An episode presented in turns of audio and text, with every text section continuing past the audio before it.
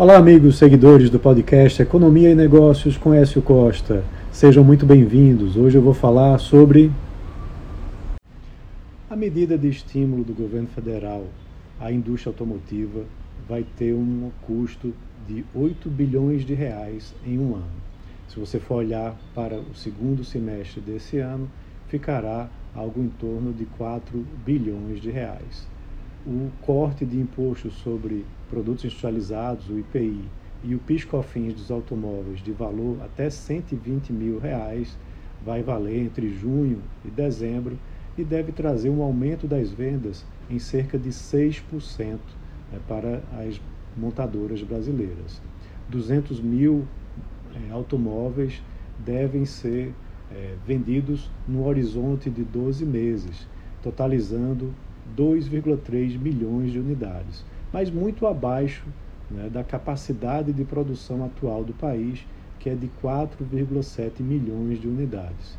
Mesmo que os preços dos veículos caiam em torno de 10 mil reais com a medida, ainda não se pode considerar que esses veículos sejam é, populares, né, porque os preços continuam ainda muito elevados. Vale lembrar que os descontos do IPI do PIS/COFINS eles vão para os veículos que custam até 120 mil reais, com intervalo que vai oscilar entre 1,5% e 10,79%. Essa escala vai depender da, combinação de três fatores: faixa de preços, a eficiência energética do veículo e o grau de nacionalização também do veículo. É importante a gente entender que essa redução ela tem um custo, né? Outros produtos devem ser onerados para compensar essa perda de arrecadação. E, na minha opinião, o que deveria realmente ser tratado com urgência é a tramitação da reforma tributária, porque no setor de veículos, tão somente, isso representaria não uma queda de 10% do valor dos veículos, mas uma queda de 46% da, do valor dos veículos ao se adotar o IVA, né, o Imposto sobre o Valor Adicionado. Além disso, peças, acessórios, combustíveis, todos teriam redução de preços com a adoção do IVA.